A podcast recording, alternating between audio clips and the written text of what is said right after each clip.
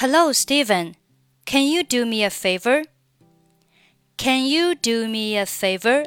这里 me 和后面的 a 属于元音和元音的连读。前面一个元音，前面一个单词 me 是以 e 这个元音结尾的。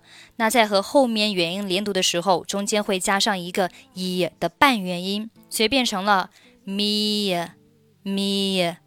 Can you do me a favor? Can you do me a favor? Sure. What is it? What is it? 三个单词连读成 What is it? What is it? What is it? It 末尾是不用发音的。What is it? Sure. What is it? My car has broken down. You should telephone the garage for help. Should 末尾的不发音。You should telephone the garage for help. I have done it. Done 和 it 连读是 done it, done it, done it。这里 it 末尾的 t，你可以选择发音，也可以选择不用发音。I have done it，或者是 I have done it。But now I have an urgent appointment to keep. But 末尾不发音。But now but now，注意这个 now 和 I，它又是属于元音和元音的连读了。Now，它是以 u 结尾的，那在和后面元音连读的时候，中间会加上一个 w 的半元音，所以变成了 y 的发音。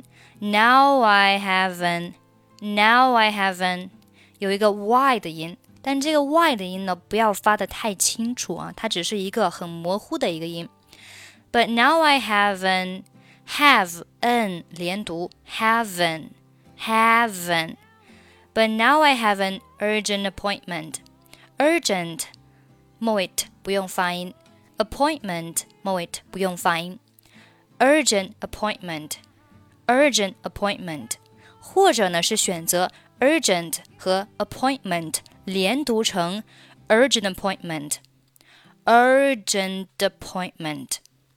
urgent appointment，其实就是呢首尾相连而已。那这里需要浊化一下，urgent appointment to keep。整句话，But now I have an urgent appointment to keep. Could you drive me to the subway station? Could you 连读？Could you? Could you? Could you drive me to the subway station? With pleasure. Get in. get in get in. 这里也是要浊化一下。Get in, get in. Thanks a lot，thanks 和后面的 thanks, 连读是 thanks a lot，thanks a lot。好，下面我们再从第一句话慢速读一下。Hello, Steven. Can you do me a favor? Sure. What is it? My car has broken down. You should telephone the garage for help.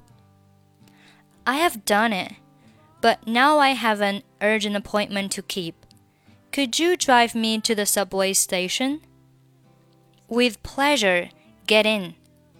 Thanks a lot.